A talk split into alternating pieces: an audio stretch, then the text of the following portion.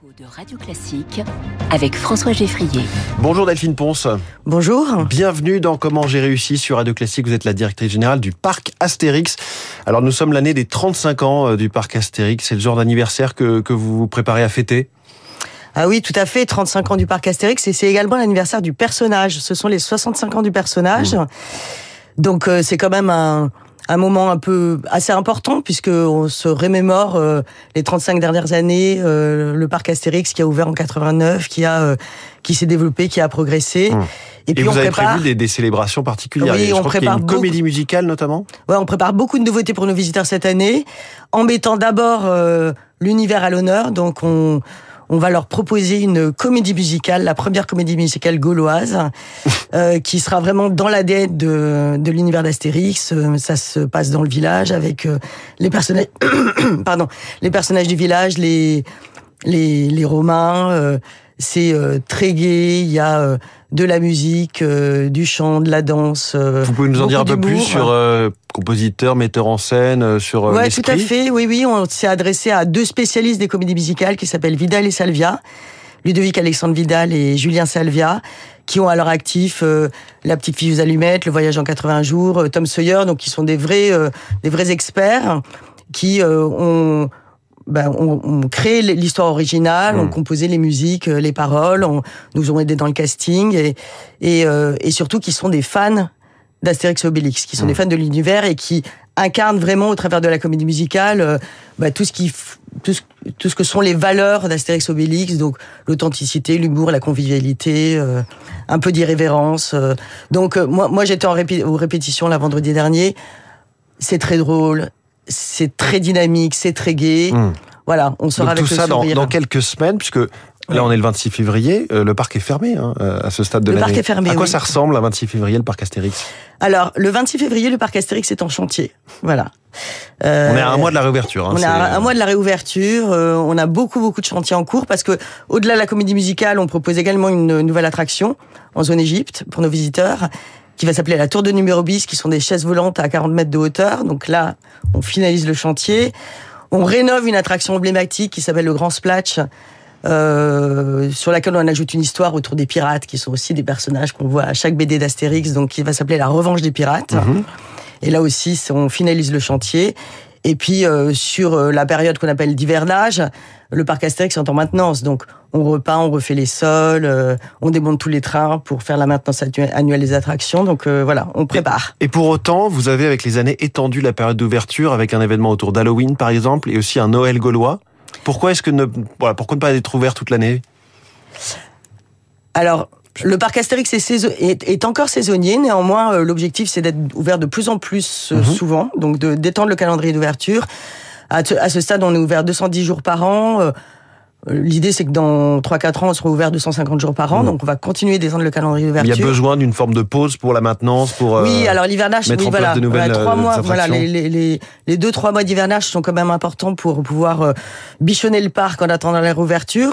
Et Halloween et Noël, alors Halloween, on l'appelle peur sur le parc. Bah, c'est un moment où le parc se transforme complètement. C'est-à-dire que euh, voilà, on, on met un peu de côté euh, l'univers d'Astérix Obélix et on fait la place aux maisons hantées, aux scare zones, aux zombies, aux créatures qui vous font vraiment peur.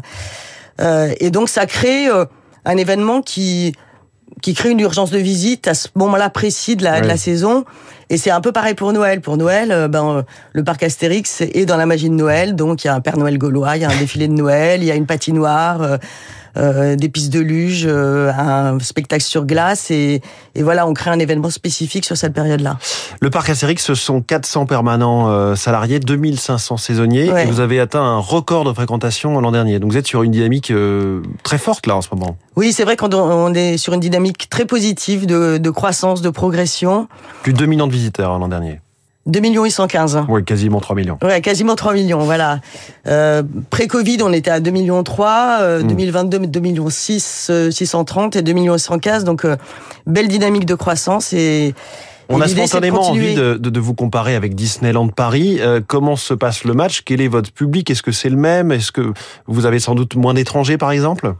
Oui, on a moins d'étrangers, effectivement, puisque euh, au parc Astérix, il y a euh, 15% d'étrangers en moyenne, ça monte à 20% euh, euh, sur l'été.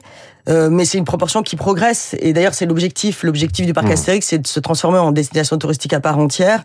Raison pour laquelle on a développé euh, beaucoup d'hôtels. Enfin, voilà, deux- hôtels là, très récemment, la Cité Suspendue et les Quais de Lutèce, qui est le premier hôtel 4 étoiles du parc Astérix. L'image du parc Astérix change. L'expérience est de plus en plus appréciée. Et donc, euh, et donc aujourd'hui, on réussit à attirer de plus en plus de clientèle étrangère. Et l'objectif, c'est de continuer à, à, à faire vivre l'expérience au parc Astérix à une clientèle plus lointaine. Via l'hôtellerie-restauration notamment, effectivement, c'est cet hôtel 4 étoiles. Est-ce que vous visez une, une, un élargissement ou une forme de montée en gamme? Pas nécessairement, parce que le parc Astérix reste et restera un loisir populaire.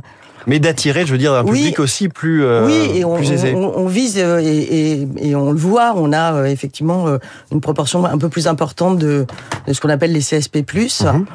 Euh, mais surtout, on cherche à attirer une, une clientèle plus lointaine et, euh, et à faire, à faire vivre le parc Astérix de façon différente, parce que quand on séjourne au parc Astérix, bon, on a l'occasion de bah, de mieux profiter du parc parce que Oui. deux jours euh, c'est bien quand même il y a voilà il y a 45 attractions six spectacles et puis euh, et puis l'hôtel euh, c'est un hôtel thématisé euh, euh, très immersif. Par exemple, les quais de Lutèce, vous êtes à Lutèce en 50 avant Jésus-Christ, donc Oui. ça permet de prolonger l'expérience. Donc l'idée aussi, c'est de faire vivre une expérience un peu différente. Quels sont vos, vos grands projets un peu secrets, là, entre nous, euh, pour les 5 ou 10 ans à venir? À quoi ressemblera le parc euh, à cet horizon-là? On est entre nous, effectivement. euh, bah, sur 2024, je vous l'ai décrit. Oui. Euh, L'objectif, c'est de continuer à développer le pôle hôtelier. Donc, on a, on a un projet de d'hôtel de 300 chambres avec un centre de séminaire pour euh, 26-27. Un hôtel, encore une fois, très immersif, très thématisé. On va continuer à développer euh, pas mal de nouvelles attractions, nouveaux spectacles, même nouvelles zones dans les prochaines années. On va continuer à allonger le calendrier d'ouverture.